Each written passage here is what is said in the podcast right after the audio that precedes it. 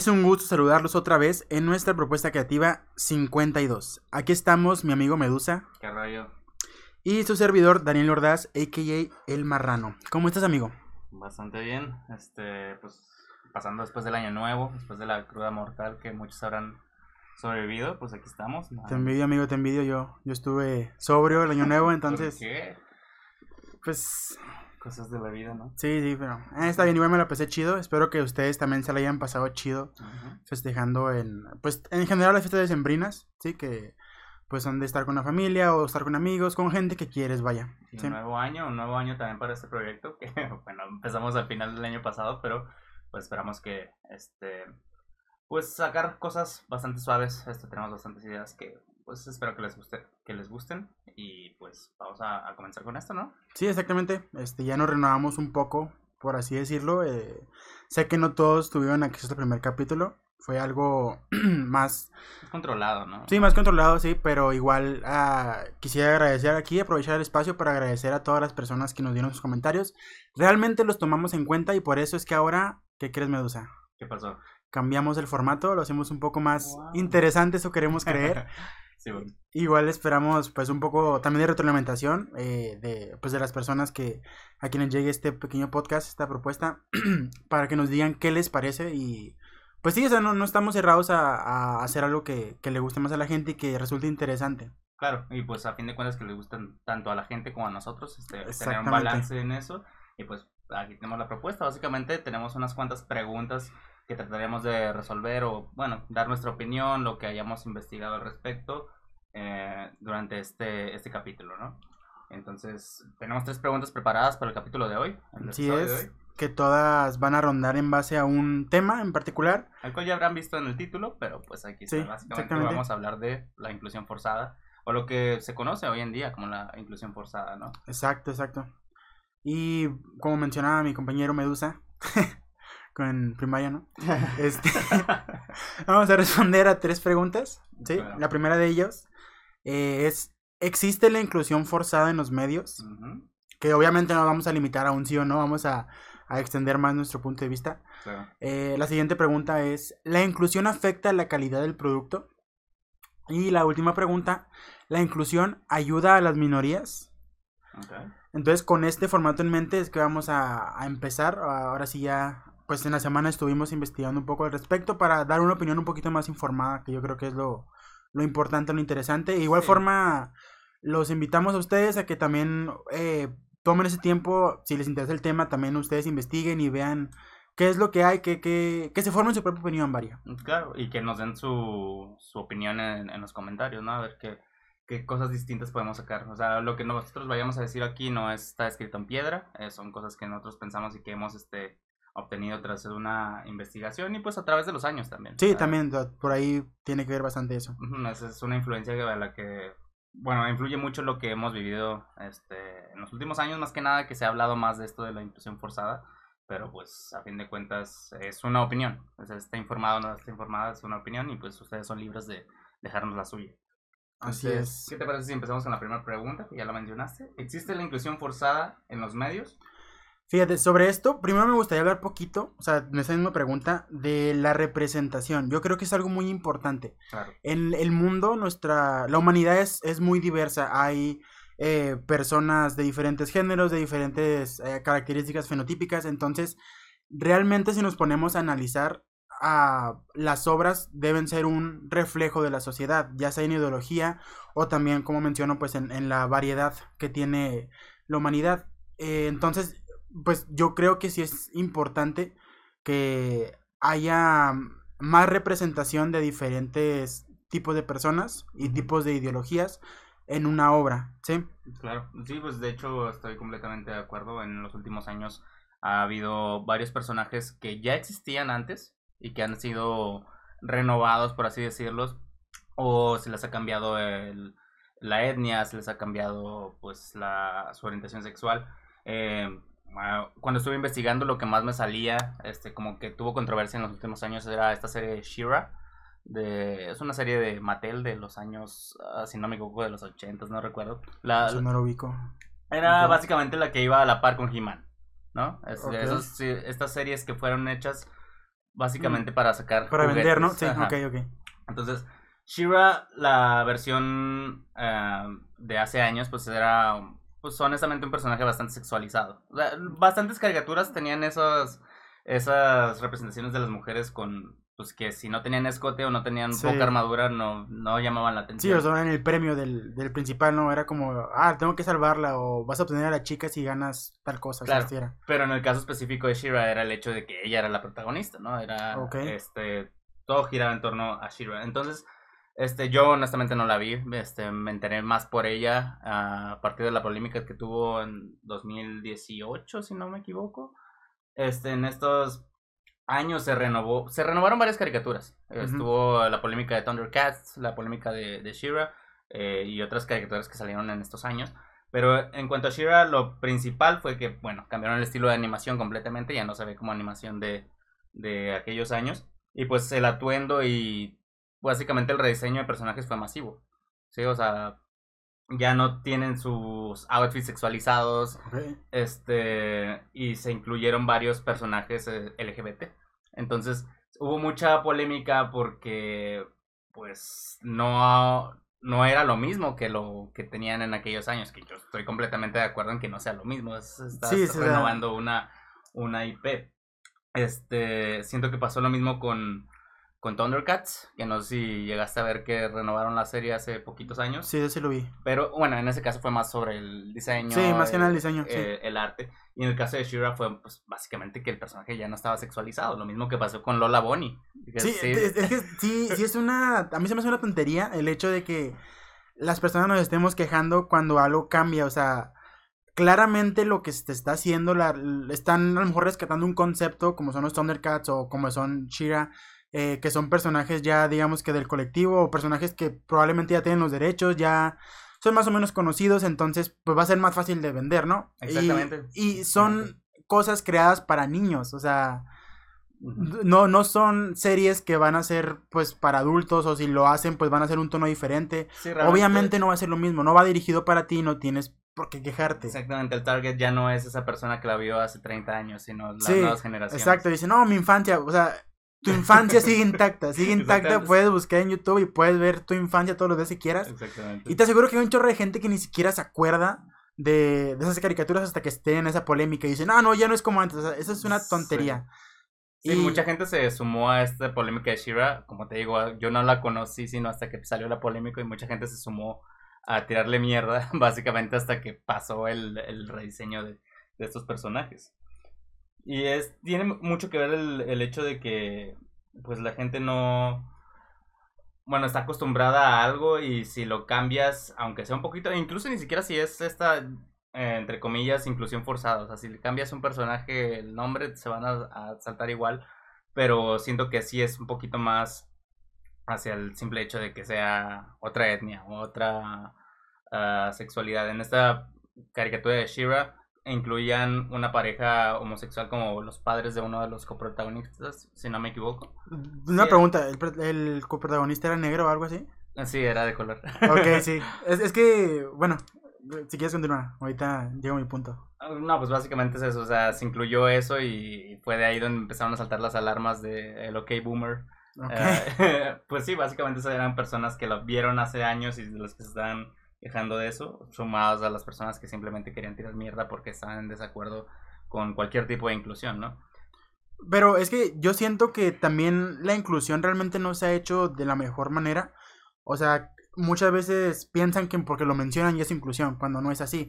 El ejemplo es eso que, que usualmente se cargan con un personaje y lo quieren poner todo ahí. ¿No sabes qué? Vamos a este personaje este, con características afroamericanas, vamos a hacerlo homosexual, vamos a hacer lo que tiene este, pares de diferente género, vamos a hacer lo que le falta una pierna, o sea, todo lo cargan a un solo personaje. Sí, entonces eso realmente a mí no me parece una inclusión adecuada. Siento que o sea, le estás cargando todas las minorías a un solo personaje y pues realmente simplemente es para cumplir una cuota, por así decirlo. Sí, básicamente es un checklist en el que van diciendo exacto, tengo que tener esto, esto, esto. Y pues honestamente las compañías no lo hacen sin pensar. O sea, ellos saben qué respuesta van a tener de, o al menos esperan una cierta respuesta del público y sienten que tienen que tener ese checklist para entrar en el, en el espectro de lo inclusivo para ellos. Exacto, pero también, también creo que no le dan el suficiente a la suficiente atención a ese tipo de personajes, porque terminan siendo personajes que caen en estereotipos racistas o de género o que no, no, no dan una representación real de lo que es un personaje con las características que quieren plasmar. Sí, por ejemplo, eh, Black Widow, en, pues ah, creo que Black Widow es el, es el ejemplo perfecto de cómo ha ido evolucionando la, las superheroínas. Porque, no sé si te acuerdas de las primeras películas que apareció, que traía rizos y que caía y posaba y acá súper sexualizado siempre. Y ya la evolución que ha tenido a lo largo de los años, pues ya se ve que pone que sí cambia el color del cabello, pero ya se ve que nada más se pone una cola para pelear, ya no se ve que esté posando todo el tiempo, o sea, sí ella cambia, no digo que sea... la película de Black Widow? sí, sí la vi. Ok, que no el chiste principal era que siempre posaba. Sí, exacto, o sea, se están burlando, o sea, porque ahí metieron como en contraparte a la, era su hermana, ¿no? A la hermana, que se estaba burlando de ella por, porque posaba, o también, este, me acuerdo que en, creo que es en Avengers, cuando dan a entender algo así como que es un monstruo porque no puede tener hijos. Esta... Ah, claro. ¿Sí? Natasha. Ah, Natasha, exacto. Y ahí retomaron esa parte, pero ya me acuerdo que lo retoma esta chica, la, no me acuerdo el nombre de la, de la hermana de... Yelena. Ok, ella lo retoma y dice, ¿sabes qué? Eh, no, no, no es mi, no sé si quiero tener hijos, pero me molesta que me hayan quitado la decisión ah, de tener hijos. O sea, ya, ya le dieron una vuelta a ese mismo concepto. O sea, aquí es donde creo que se ve cómo ha ido evolucionando. O sea, el, hecho de que este un mismo personaje ha sido pues ha sido interpretado por varios años entonces se ve la evolución de la mentalidad que va penetrando cada vez más en pues ahora sí que en las esferas de del pues lo que más consumimos que son las películas de Marvel no que son muy famosas y que desafortunadamente muchas personas toman como una eh, como una enseñanza por así decirlo o esperan educarse de ahí claro y realmente Marvel ha estado involucrado en varias polémicas al respecto cuando salió uh, Capitán Marvel, este fue básicamente toda esta revolución de, estarla llamando Capitán Feminazi, ¿no? Y era como que... Y no te miento, yo al principio también estaba en desacuerdo con... No tanto por eh, la inclusión del personaje. Creo que ahí fue más el error de, los escritores. No, el, Brie Larson recibió muchas críticas al respecto. Yo no la conozco ni soy amigo de los Avengers, ya me gustaría, pero este sí vi por ahí que estaban muy... Eh, tenía muchas críticas hacia su persona, eh, de cómo era como, como actriz y como persona. Pero pues, te digo, yo no la conozco, no sé, este, no podría decir mi opinión acerca de su personalidad.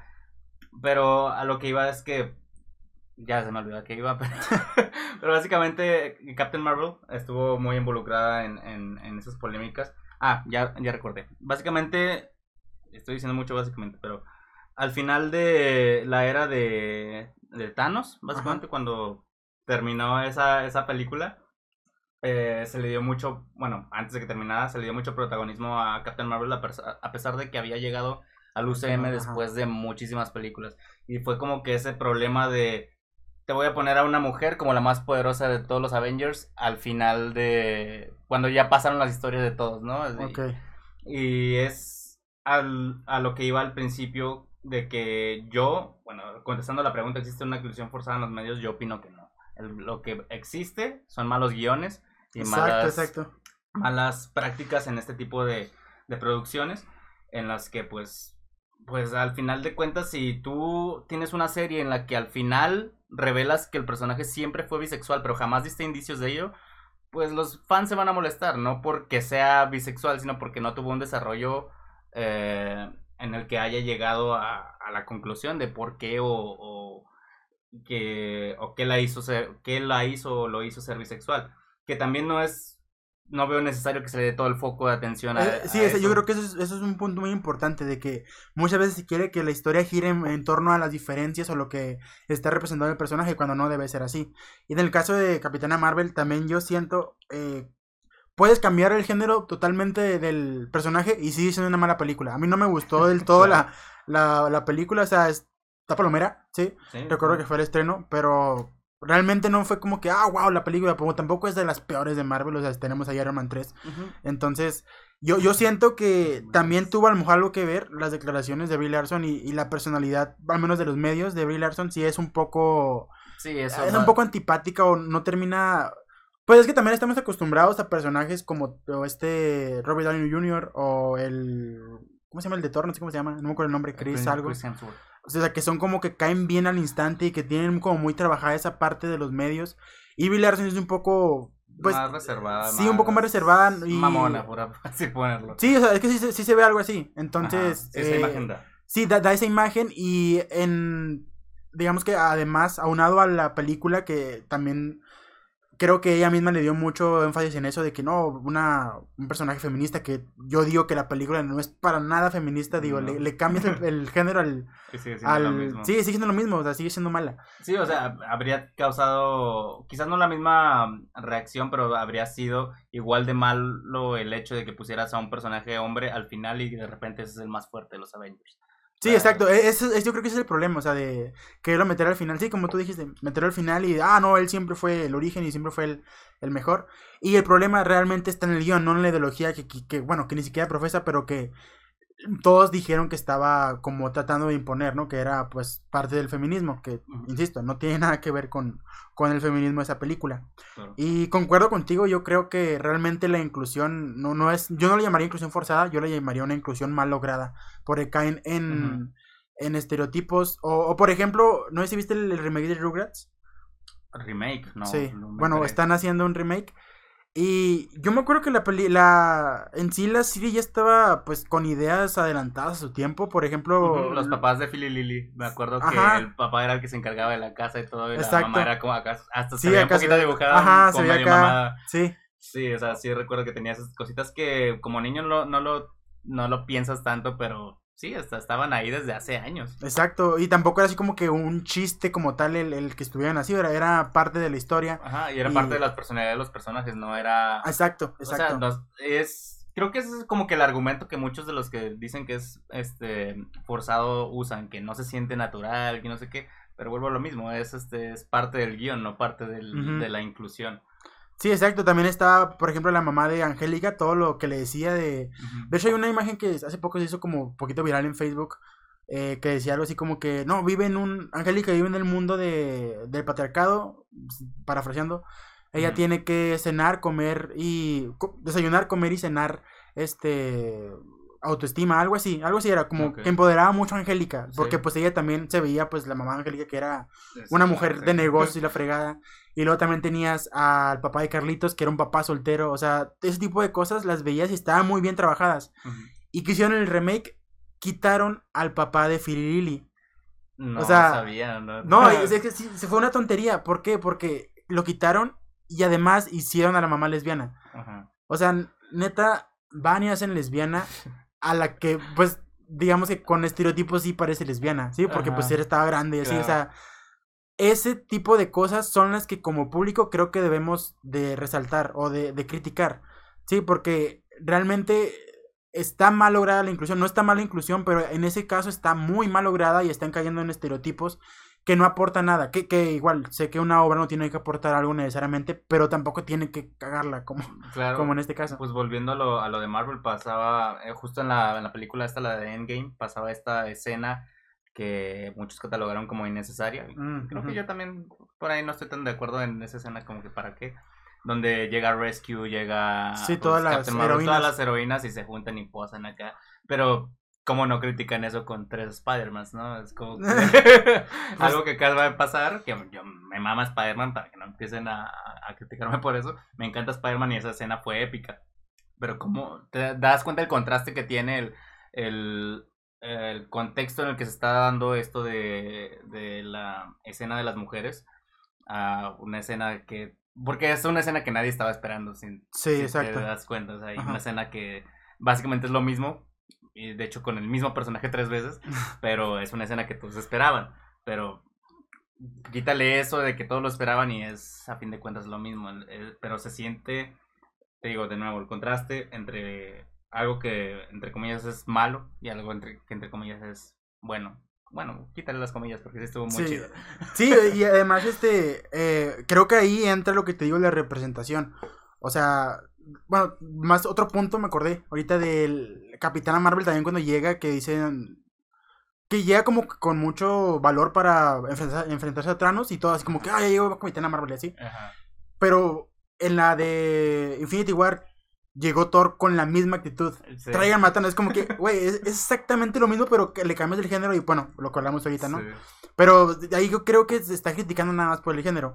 Y lo que estaba diciendo, porque también traí de, de la escena, entre comillas, forzada de puras mujeres, puras heroínas que estaban luchando, güey, o sea, yo si tuviera una niña me gustaría que viera ese tipo de escenas, ¿sabes? Como que se viera representada, porque aquí entra lo que decía al principio de la representación es necesaria. No sé si llegaste a ver la película de Soul. Eh, no la vi, me, la salté. bueno, está muy, muy padre, la recomiendo. Pero haz de cuenta que eh, hay como una escena de clases, me parece. Y sale una niña eh, con ah, facciones afroamericanas y con el pelo rizado. Y hay un, había un, creo que fue en TikTok o Facebook, no me acuerdo, pero hay un video de una niña que estaba casi llorando porque se vio en Pixar, güey. Entonces, como que, güey, o sea, eso sí es necesario y es, es bonito a ti verte representado en una película o en una escena, aunque salga un, cachito, ¿sabes? Y yo creo que esa escena realmente pues iba dirigida o, se entiende mejor si lo ves como tú como una mujer, una niña, ¿sí?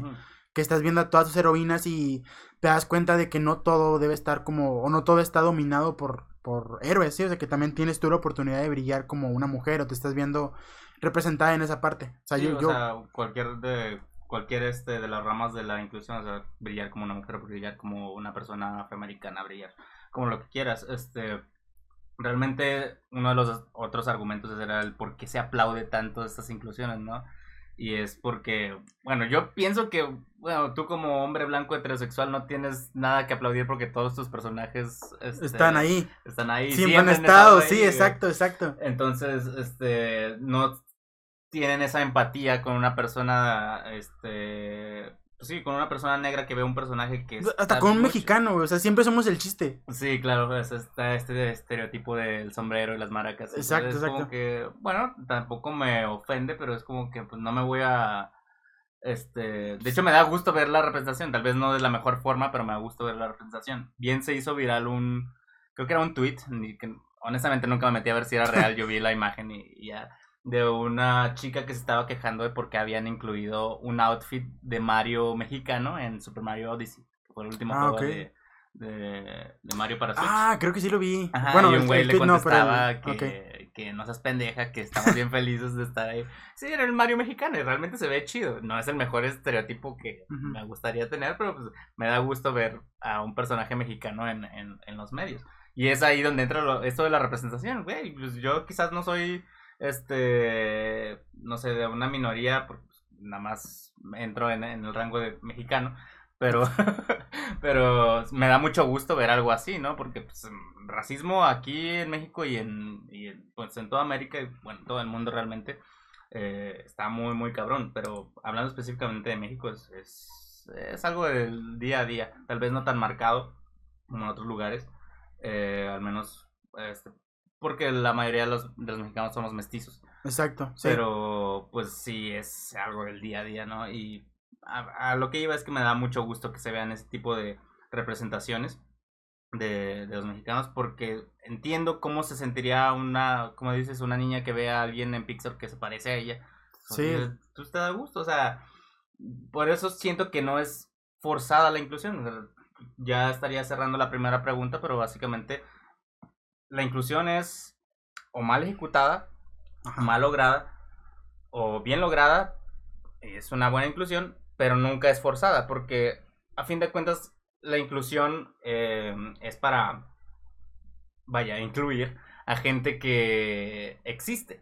Exacto, a final de cuentas volteas a ver el mundo y ves homosexuales, ves personas que no se identifican con su género, ves personas morenas, ves personas mestizas, o sea, hay de todo en el mundo como para centrarte en hombres blancos heterosexuales. O sea, hay mucho, mucha variedad de humanos. O sea, por ejemplo, de Eternals, a mí sí me hizo chida cómo incluyeron algunos personajes. O sea. Tampoco la vi. No la vi, ok. Juraría que la fui a ver contigo, entonces con quién la vi, no sé. No sé, pero no fui yo.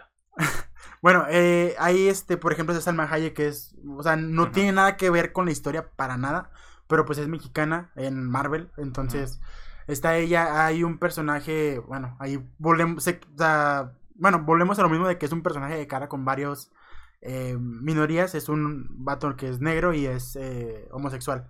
¿Sí? De hecho, hay un beso eh, entre dos hombres en la película que la neta está bien mal logrado, siento yo. O sea, sí, esos besos así de un piquito, ¿sabes? O sea, es como que no voy a salvar el mundo y voy a salvarlo por mi familia y la chingada, pero te doy un beso acá bien reservado. O sea, bueno, en lo personal el beso se me hizo muy este mal actuado, pero mm, pero igual ahí está.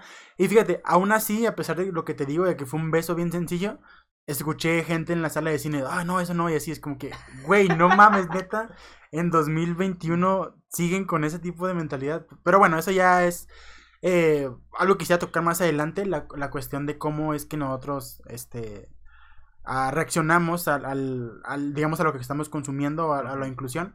Pero concuerdo contigo, la inclusión no siento que sea forzada porque hay mucha gente en el mundo para sentarse en un solo, eh, en una sola etnia o en un solo género. Entonces, solamente está mal lograda y de repente cae en estereotipos y en, pues sí, estereotipos raciales más que nada. Claro, creo que si fuera forzada sería algo que no existe, ¿no? De repente sale una escena apoyando los derechos de los caballos morados de Marte, es como que eso sería No te consta, no te consta que no existan. bueno, podría estar hablando de más ya en, ¿qué será? En unos 30 años que me contradigan, pues espero que no me cancelen. Eh, vamos a la siguiente pregunta. De acuerdo. La inclusión afecta la calidad del producto, creo que ya hablamos un poquito de ello con todo lo que ya mencionamos, eh, pero yo creo que no tanto la inclusión, sino el, de nuevo, el guion. O sea, si está mal logrado el guion, está mal logrado el producto. Pero sí entiendo que muchas veces es consecuencia de querer hacer ese checklist que tú mencionabas, ¿no? Básicamente yo tengo que cumplir con estas cosas para mi producto, para mi película, tengo que tener un personaje negro, que tengo que poner un personaje homosexual, y lo trato de meter todo, condensarlo en un solo personaje, eh, pues sí, va a terminar afectando al producto a fin de cuentas. Pero es, pues ya depende básicamente de los escritores y de la producción de, este de este producto. Sí, es como de, tu intención al momento de hacer la obra. Si tú, por ejemplo, eh, volviendo a, a, Black Widow, que tiene algunas referencias feministas, no digo que la película sea feminista ni nada por el estilo, o sea, lo toca muy por encima en algunas partes, como lo que te digo de, de que... Ay, se me olvidó el nombre de nuevo de la... De, la, Yelena. De Yelena, sí, que dice que le quitaron la matriz y que le molesta no tener la decisión. No que quiera hijos, pero que le molesta no tener esa decisión. Eh, ese tipo de cosas a mí yo las agradezco porque sí te dan como que una visión al al como a la idea general y yo creo que el problema más que nada es con uno como como un consumidor de, de, de, cualquier tipo de arte, ¿sí? Porque el arte siempre se ha caracterizado por estar lleno de discursos políticos, de ideas transgresoras, o sea, si ves, por ejemplo, te pones a analizar, no sé, poemas de mil, no sé, mil, ocho, mil novecientos o mil ochocientos, que que fue 10 años antes de la revolución, de la independencia, ya estás viendo que la semilla estaba plantada y que estaba habiendo discursos que hablaban sobre, sobre levantarse en armas, bueno, en caso de México, sobre levantarse en armas, sobre hacer algo diferente porque no les está gustando lo que hay. O sea, desde el arte están haciendo ideas y también le estás dando voz y le estás dando un foro en el que estás exponiendo las ideas de una forma creativa. Y ya, pues, yo creo que eh, en sí lo que, la forma de no afectar tanto el producto es que esas ideas no sean tu tema principal. Y también que no sea parte, yo siento que parte del marketing no debe estar, o sea, no, esta película es feminista o esta película es progresista porque tiene un personaje negro. Eso sí se me hace como se nota demasiado que es la idea de, de la productora de vender y no tanto de darle algo a sus personajes. Esa, esa idea de vender viene de lo que mencionabas hace rato de que pues por eso usan personajes que ya existen y no no, no hacen personajes nuevos que este también es de los argumentos que más escuchaba de, en contra de la inclusión forzada entre muchas comillas. Era el, el ¿por qué no hacen personajes nuevos? no pasó con la sirenita que hace poco salió su cast que era pues, una, una actriz afroamericana si no me equivoco. Sí. Este pasó con Miles Morales en su tiempo. Al, principio no, tuvo, sí me acuerdo. no tuvo su, la, la, aceptación que tiene hoy en día, que ya tiene hasta su juego en sí, Play su 4, película. Play 5. Ya tiene su película Into the Spider-Verse. Pero Miles Morales básicamente salió en, en la época en la de. Creo que fue cuando Barack Obama estaba en la presidencia. Creo que sí. Y como que tuvo mucho que ver, ¿no? Que fue esta. Fue, tuvo más visualización en, en los medios eh, la cultura negra, ¿no? Y el, pues en, este, en el caso de Miles eran puras eh, personas eh, o al menos personajes eh, secundarios o principales que estaban en, en esta misma etnia, ¿no? De, compartían los mismos rasgos y todo, todo este tipo de aspectos, pero no tuvo la aceptación que tiene hoy en día. sí, sí, yo sí me acuerdo que lo estaban criticando un chorro y, me acordé mucho de la película de No Way Home porque en un punto que le hice Electro pensé que eras negro y, ah, y sí es cierto, o sea, realmente Spider-Man pues Puede haber sido Pudo haber sido mexicano, puede haber sido negro, puede haber sido pelirrojo, o sea, no. Tiene una máscara, ¿sabes? O sea, no necesariamente tenía que ser un hombre blanco. Entonces. Y creo que eh, eso, bueno, si no me equivoco, y chance estoy divagando además, pero tengo entendido que es por eso que lo pusieron enmascarado este, al principio, porque tú tienes, tienes personajes como Superman que nunca, que sí tienes identidad secreta, ¿verdad? Pero no está enmascarado. Este, y Spider-Man sí era como para que todos se pudieran identificar con él. Claro que en los cómics desde el principio se sabe que es Peter Parker y que es un hombre blanco heterosexual. pero pues, o sea, ya cuando te pones la máscara, tú, tú, puedes físicamente puedes ir a comprar una máscara de Spider-Man y ser Spider-Man. Sí, además es algo que, que realmente se ven, digamos que en el discurso, aparte de lo que quiere transmitir este personaje, si es de tú puedes ser Spider-Man. O sea, si lo has visto en un chorro de, de películas y, en la Spider-Man Into Spider-Verse es básicamente su mensaje de que tú eres Spider-Man. Claro, eh, pues sí, te muestran como cinco eh, personajes diferentes. Que si un puerco, pues, ah, un marrano puede ser Spider-Man, o sea, yo también puedo ser Spider-Man. Sí, yo realmente había visto hace poquito eh, algo de Spider-Man porque también creo que es un personaje, pues, como mencionado, muy diverso o que cualquiera se puede identificar con él. y en una entrevista Stan Lee dice que no es cierto, o sea, que, que él cuando lo hizo no estaba pensando precisamente en eso de que, de que no, cualquiera se puede identificar. No, o sea, simplemente fue un accidente feliz, o sea, fue de que le puso la máscara así y después dijo, ah, mira, pues cualquiera se puede identificar con Spider-Man. Y por eso le, le gustó y lo ha mantenido así. Y también pues por eso hay un chorro de, de versiones pues de Spider-Man Su idea accidental llegó a mí y ya la estoy acá difundiendo como, como fact. Este, no, pero este, yo creo que cerrando esa pregunta, ¿la inclusión afecta al producto? Yo digo que no. O sea, lo que afecta al producto... Bueno, es que es un 50-50, ¿no? Porque, te digo, el... Puede ser consecuencia que quieran incluir algo el que lleve a un mal script. Pero en sí el, el que haya algo uh, de inclusión, es decir, que si aparece un personaje LGBT o si aparece un personaje, no sé, con algún problema mental, no afecta directamente el producto. Es que mira, ahí, ahí chorrea, quería tocar este punto. Ahí yo creo que es más uno como consumidor el que le está dando ese valor a, a una, a una película, a alguna representación artística que desafortunadamente me ha tocado ver muchas personas que de ahí se educan, por así decirlo. o sea, que, que de, ahí es donde sacan sus ideas, eh, de ahí es donde están, se forman su, su forma de pensar realmente de, de película, de entretenimiento, de entretenimiento, que no sé, yo sinceramente creo que está mal. Porque... Claro, pues de ahí terminan peleándose en la fila de los boletos para Spider-Man No Way Home. Pues sí, este, o sea, se vuelven muy fanáticos de algo así y también no hay que ser conscientes de que en una película donde tienes un guion, donde tienes una producción, donde tienes personajes, por ejemplo, No Way Home, que tiene un chorro de personajes, no vas a tener tiempo de meter pues todo, todo un discurso político, un discurso progresista, un discurso de ideología de lo que quieras, ¿sí? O sea, no es tiempo suficiente para darle una explicada. Yo creo que ya es lo que hacen, lo que pueden hacer y se agradece es meter una espinita o meter un pequeño guiño a alguna ideología, algo que esté pasando en el mundo.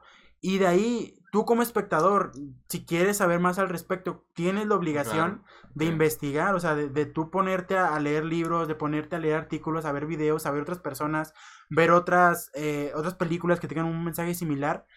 Y ahora sí te formas tu propia opinión, pero formarte una opinión en base a algo que estás viendo meramente para entretenerte. Y si no coincide con lo que tú piensas, ya decir que es malo, ahí es donde, sí es donde digo, no, eso no es así, o sea hay que analizarlo cosas por separado. Un mensaje puede... Mira, por ejemplo, me, acuerdo, me acordé de un, una... Este, un, li, una, un cuento de un libro que se llama La Lep de Jorge Luis Borges. Que se llama, creo que Sueño Alemán, algo así. Eh, haz de cuenta que la historia en sí es un nazi. O sea, el nazi está contando la historia. Y yo me acuerdo que la leí y dije, no manches, o sea, soy nazi porque es que estaba leyendo y me estaba convenciendo de todo. Fue como, ¿qué pedo? ¿Qué pedo? ¿Qué está pasando? Y lo leí varias veces y me sentía mal por como, digamos que coincidir o como me estuviera convenciendo. Y ya me puse a investigar y ver más sobre esa historia en particular. Y era como que, eh, me acuerdo el título de un artículo que decía, el arte de convencerte de algo que está mal. Y fue como que, ah, ok, o sea, realmente eh, este escritor, que es muy bueno, se metió en ese personaje y hizo un discurso político con algo contra, que, con lo que él no concordaba. O sea, ahí sí yo le aplaudo un chorro esa habilidad a, a, Borges de convencerte de algo con lo que no estás de acuerdo. O sea, es como que, wow. Pero si lo estuviera viendo de la misma forma que muchas personas ven películas, yo ya sería nazi, ¿sabes? Así, no sé. Simón. Sí, ahí es donde voy. O sea, está mal que tú te quieras formar una idea de películas y de puro entretenimiento que está hecho pues para entretener, para ir a ver una película, a lo mejor te quedas dormido, ¿sabes? O sea, está mal, ahí estamos mal como consumidores, ¿sí? Sí, también es juzgar un producto que muchas veces chance ni siquiera es para ti, ¿no? Ahora que estamos hablando de, de películas de Spider-Man, lo que sea, pero pues, tampoco me voy a poner a juzgar una película de, no sé, de, de, de Barbie si, si sé que su su público es otro completamente. No va a poner de decir, eh, porque esa princesa lleva ese vestido que no es del color que yo quiero. si, realmente el producto ni siquiera es para mí. Bueno, aquí ya me estoy metiendo en otro tema, pero es lo mismo que pasó con, por ejemplo, lo del eh, Nintendo Labo. No sé si te. Ah, sí, de las cajas, ¿no? las cajas de cartón. o sea, si Señores de 30 años, ¿cómo que no? sí, pero eso, ¿cómo encaja en mi set de juegos? Pues que no es para ti, es para niños. Sí, pero ¿cómo encaja en mi set de juegos? O sea, ¿sabes? Es, a lo que voy. O sea, no puedes empezar a criticar algo porque no concuerda con lo que tú piensas cuando claramente no, no, no va dirigido hacia personas como tú.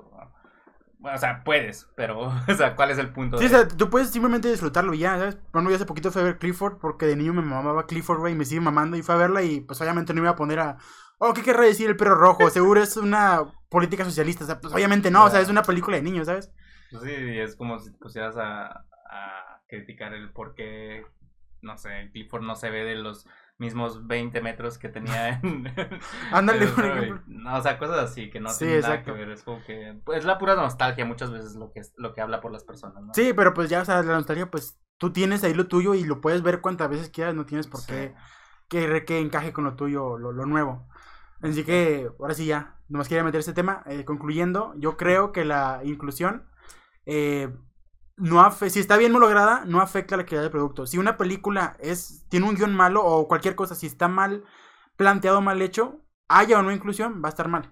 Claro, eso sí, pero yo vuelvo a lo mismo que si puede ser un detonante, o sea, el querer incluir, es lo que hablamos al principio, ¿no? Y ya lo dije ahorita, el querer incluir todo, condensarlo en un solo personaje, es básicamente la, el mal script es una consecuencia de, la, de la inclusión. Entonces, pues depende mucho de la situación, del contexto, pero a, fin de cuentas que la inclusión sea la que haga que el producto sea malo, yo creo que no. No, para nada.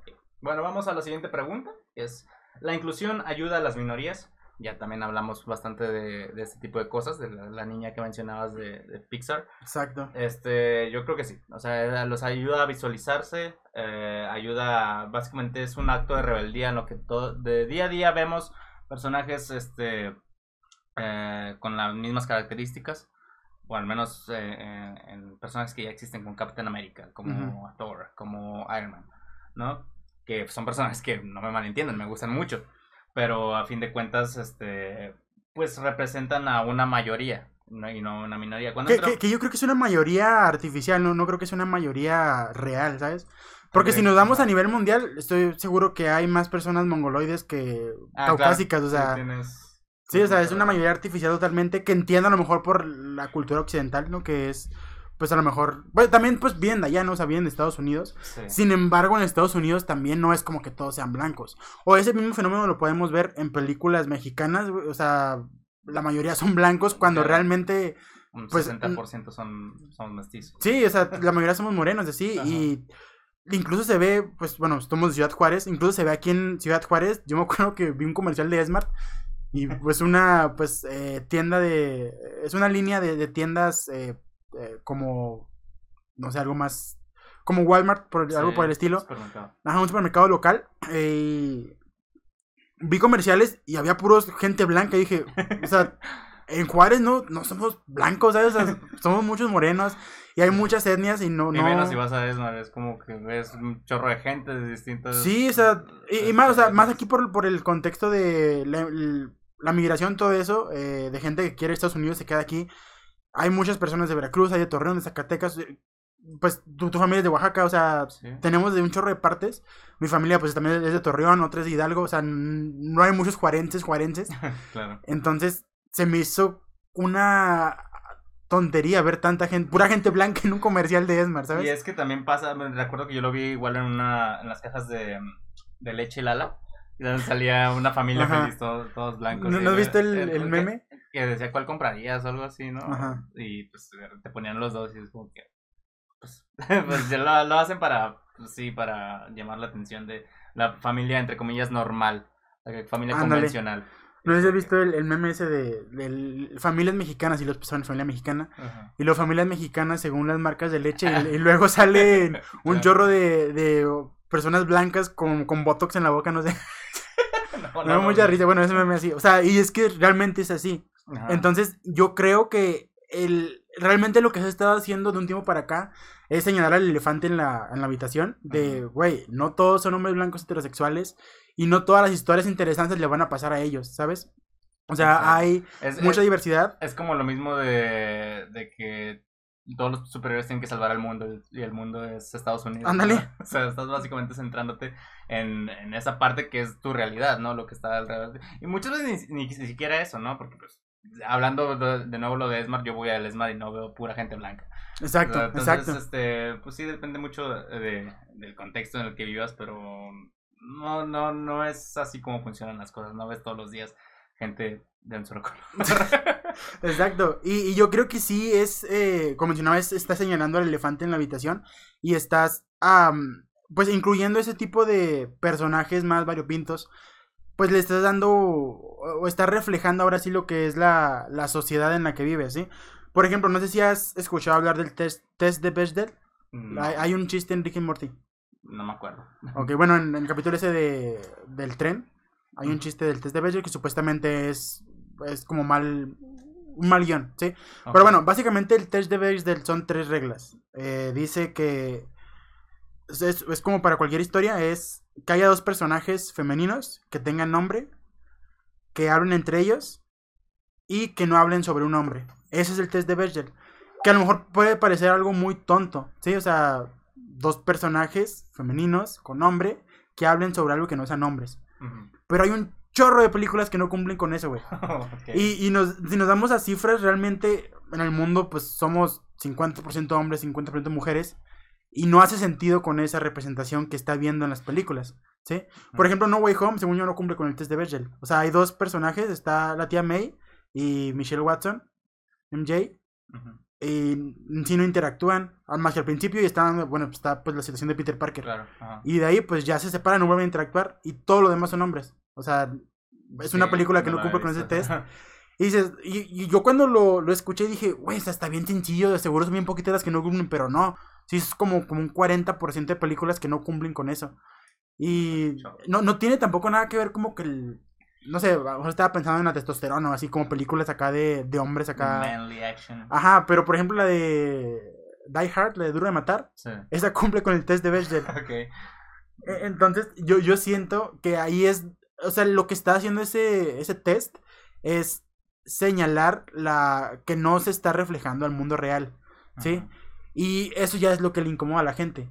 Sí, y bueno, es que también hablando del mundo real, también estás hablando de películas de ficción, ¿no? O sea, a fin de cuentas todas las películas de, de ese tipo son, son ficción y son pues historias que no van a pasar. Bueno, sería chido que sí, pero no van a pasar lamentablemente.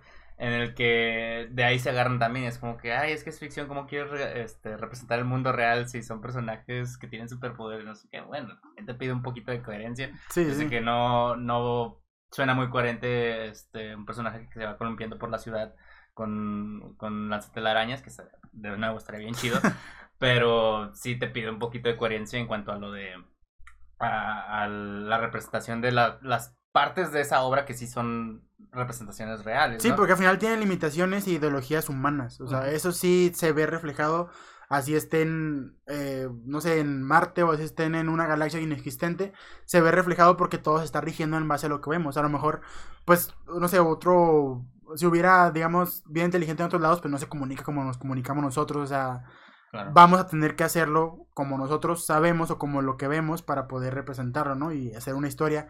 Y que al final de cuentas tú tengas empatía con los personajes, ¿sí? Entonces, yo creo que es una tontería ese, ese, ese eh, argumento de que es una ficción. Sí, bastante. O sea, de hecho, esa misma película, la de No Way Home, que ya creo que hablamos bastante de ella, pero estuvo chida. Ella acaba de pasar. Este, tuvo su polémica, no me acuerdo el nombre de la actriz, pero la tía May, básicamente. No sé si viste la polémica que tuvo hace poco, que porque ella quería que la tía May fuera lesbiana cuando la castearon. Y es como que pues, le empezó a llover mierda, güey. Es como que, ¿por qué? O sea, pues o sea, te están cambiando la historia original, pero ya la cambiaron un chingo de veces. Al menos con este nuevo Spider-Man, ya que cambió MJ, no es Mary Jane. Eh, sí se pide a Watson, pero no es Mary Jane. Este, está Ned Leeds, que no se parece a Ned Leeds de los cómics. O sea, cosas que, pues no, o sea, y, y antes, antes era como que también argumento, bueno, específicamente de cómics, que es que no se parece al cómic, no sé cómo. Ah, del primer Tobey Maguire lanza. Exacto. El primer, Spider-Man de Tobey Maguire lanza este, telarañas por las muñecas. Cosas que yo cuando la vi no sabía que en los cómics no los lanzaba por, las muñecas. Exacto, y ahora fue algo característico que todos estaban así como, oh, ¿en serio lanzas telarañas por tus muñecas? ¡Wow! Acá. Y todo así como que, oh, no manches a huevos, dice que lanzas telarañas por las muñecas. O sea, güey, se convirtió en algo característico de ese personaje. Ajá, y en fin, a lo que iba es si la tía May hubiera sido lesbiana y hubiera tenido su novia en el UCM, ¿habría habido algún problema? Si el guion era malo, sí. Sí. Pero no, sí, es lo que decíamos, ahorita, ¿no? Ajá. Pero pues no, no tiene nada que ver. Y yo, yo siento que a final de cuentas ese tipo de cosas ayudan a que todos volteemos a ver a, pues ahora sí que las minorías, que yo, creo que en su mayoría no son artificiales, pero volteamos a ver y nos damos cuenta de que hay más gente. O sea, por ejemplo, estoy seguro, bueno, me gustaría pensar que a raíz de los pocos mensajes que tiene Black Widow de feminismo, más personas se pusieron a investigar un poco sobre lo que es feminismo. Sí, o no sé, no, no, no, no tengo idea de otra. O por ejemplo de Coco, o sea, la película de Coco, que fue pues, mm, digamos que un homenaje a una cultura mexicana que tiene algunos detalles que dices, güey, eso no es mexicano, pero... estuvo bien lograda. Sí, la gente estuvo bien lograda, sí.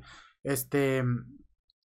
Estoy seguro que muchas personas volteaban a ver y, ah, mira, México tiene esa celebración y los mexicanos no son solo maracas y sombreros, también tienen celebraciones chidas. Sí, el Día de Muertos fue como que lo, lo, que más resaltó en, ese, en esa película. Y pues en general, contestando la pregunta, ¿la inclusión ayuda a las minorías? Yo creo que completamente que sí. O sea, te ayuda a, visualizar a gente que no se siente identificada con, con algo. Es como tú decías, volteas a la izquierda, ves a alguien que no se siente a gusto con su cuerpo volteas a la derecha ves a alguien con problemas de depresión. O sea, son cosas de la vida real y realmente ayuda a este tipo de personas a visualizarse en, en, ese tipo de medios. Digo, vuelvo a lo mismo de que, de que yo como mexicano me da mucho gusto ver este representación mexicana en juegos. En Kino Fighters, por ejemplo, que está Ramón, Ramón está Angel, que Angel no parece mexicana para nada, ¿verdad? Sí, pero bueno, Tizoc y Ramón todavía los ves, pero Angel, ah, Angel, Angel no parece mexicana. Pero es mexicana. Y simplemente no tiene nada mexicana. Lo único que tiene de mexicana es la nacionalidad por una apuesta que hubo entre los desarrolladores. Sí, ah, no sabía. Ok. Este. Pero, te da gusto. es morena, ¿no? Ella. no mm, recuerdo. Según yo es blanca. Pues hasta tiene el pelo blanco. Es blanca con pelo blanco. Según yo es morena con pelo blanco. Bueno. Bueno, a lo mejor cambia en, en, los, en los juegos, pero. Sí, por el arte. Pero en fin, a lo que iba es que pues no se ve como mexicana, pero me da gusto saber el dato, ¿sabes? O sea, saber Exacto, el dato, que, qué chido. Pues sí, sí, sí, pues buscas mexicanos famosos o mexicanos en videojuegos, va a salir ella. Sí, sale ella, exactamente, sí. De hecho, ahí me enteré. Y, y, ahí yo creo que también eh, tenemos que ser un poco más críticos en base a, a o sea, nosotros como, digamos, que no, no encajamos con el estereotipo de hombre blanco heterosexual, ¿sí? Americano. Eh, tenemos que ser un poco más críticos al momento de que haya quieran, las productoras quieren llamar inclusión a algo que no está haciendo honor, digamos, de una, de una forma correcta a lo que trata de incluir. Espero haberme explicado bien, pero o sea, por ejemplo, la sirenita negra, ¿sí? Sinceramente a mí me, no me importa eh, la, la, etnia de un personaje, ¿sí? O sea, si la cambian, me da igual, ¿sí? Pero si lo estuvieran vendiendo como que, ah, inclusión y eso es para los afroamericanos, o sea, ahí sí es como que, güey, no. Esa es una historia danesa que no tiene nada que ver con la cultura afroamericana. Y hay un personaje eh, de la cultura africana, no me acuerdo el nombre, eh, pero es una araña, se llama Anansi. Anansi, sí. Que es una araña, sí, es una araña, bueno, es como un sirenita, pero con una araña. O sea, la mitad de abajo es araña y pues tiene la cabeza de mujer. Si hicieran una representación así, de ese personaje que están viendo la cultura y están investigando, a lo mejor, pues ya ves que muchas veces las personas que hacen una película viajan a ese lugar para entender más el personaje. Si hacen eso eh, con un con un cast pues, afroamericano y se basan en esa historia, güey, yo creo que estaría perfecto y cumple más o menos con lo mismo. O sea, es un, es una, un paralelo, ¿no? Una seriana, pues, que es mitad pez, con una mujer que es mitad araña. Sin embargo, si lo quieren cambiar el, género, pero el género, bueno, el género o la, la, etnia a un personaje y venderlo como inclusión, ahí está mal. O sea, ahí es como que, güey, eso no es inclusión. Y también, por ejemplo, con Coco, que pues sabemos, bueno, no, sé si lo sepan, ¿verdad? Pero en un principio eh, quisieron como lucrar del nombre Día de Muertos y pagar para que se fuera como que de Disney, el nombre Día de Muertos, que si es una es una pasadez de verga. este y luego pues ya hicieron Coco y así que por ejemplo a mí yo tengo que criticarle, me acuerdo cuando sale la parte de la banda, no sé si te acuerdas que es como o sé si la viste esa? Sí, sí la vi. Que es como que una eh, un concurso de talentos algo así o de música y que entra una banda a tocar la neta, la banda suena bien americana, como banda de, de este, pues sí, como de escuela. Esas típicas que salen en, las películas americanas de una banda con trombón y así. Suena así, o sea, no suena para nada la banda mexicana. Entonces, o sea, es un detalle mínimo, sí, yo, yo entiendo, pero yo creo que sí nos conviene como ponernos a ver qué tan respetuosos o qué tan buenos están siendo al momento de meter inclusión cuando están haciéndolo con la cultura, no tanto con la color de piel, porque el color de piel, a final de cuentas, aquí en México, por ejemplo, hay blancos, hay, hay morenos, o sea, hay de todo, ¿sí? Pero si te vas con la cultura, ahí sí estás respetando o si está, tienes un punto más sólido para decir que es inclusión, para decir que es un personaje mexicano. También, por ejemplo, hace poquito estaba viendo un... No me acuerdo exactamente el concepto, pero es hacer personajes ah, de una cierta cultura sin que se vea. Por ejemplo, la película del. ¿Cómo se llama la de la. ¿No sé, Luciérnaga? No, la, la princesa y el sapo, ¿sí, no? Sí. Eh, se da a entender que el cocodrilo es negro. ¿Por qué? claro. Porque toca la trompeta y se llama Luis como el Luis Armstrong, el trompetista que era afroamericano.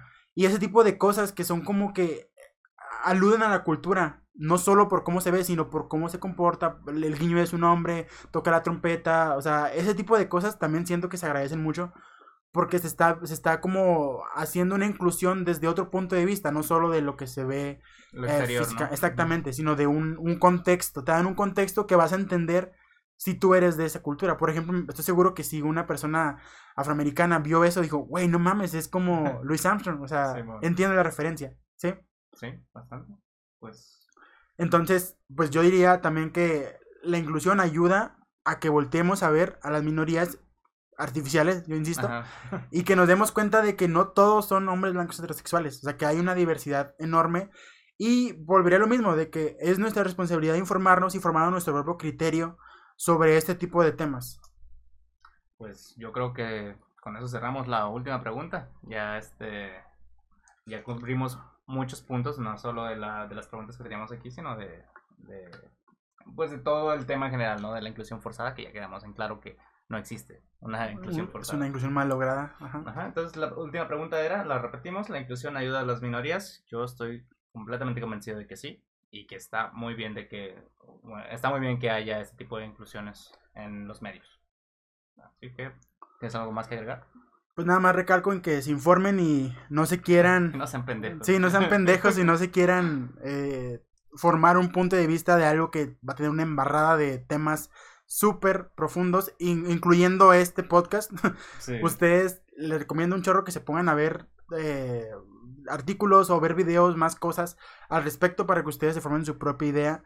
Y pues sí, o sea, yo creo que aquí tenemos que, a mí me gustaría eh, fomentar el pensamiento crítico y fomentar que cada quien se forme sus ideas. Claro, y pues no olviden ahí dejarnos un comentario sobre lo que piensan ya sea antes o después de informarse un poquito más, no se queden con lo que hemos platicado aquí. Pero pues esperábamos este, también sobre el podcast en general, ¿no? Que nos den todas las opiniones que puedan, ya sean pues eh, lo que se dice entre comillas buenas o malas, pero pues nosotros estamos aquí. Ah, vamos a estar atentos a ver todo lo que sale a partir de esto. Entonces yo creo que con eso nos despedimos, eh, nos despedimos, lo siento.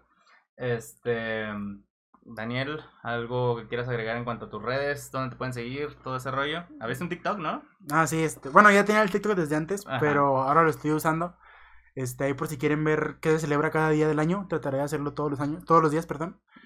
Pueden seguirme como el marrano 04. Este, ahí voy a estar subiendo, eh, pues sí, cada día que se celebra. Les adelanto, hoy 2 de enero que estamos grabando este podcast, se celebra el Día del Introvertido, entonces ahí pueden ver un poco más de contexto. Ya me siento incluido. y pues sí, pues sería todo en sí, solamente en TikTok. Ah, ok. Pues yo este, ya les recuerdo que tenemos los directos de Twitch, eh, twitch.tv slash medusavm.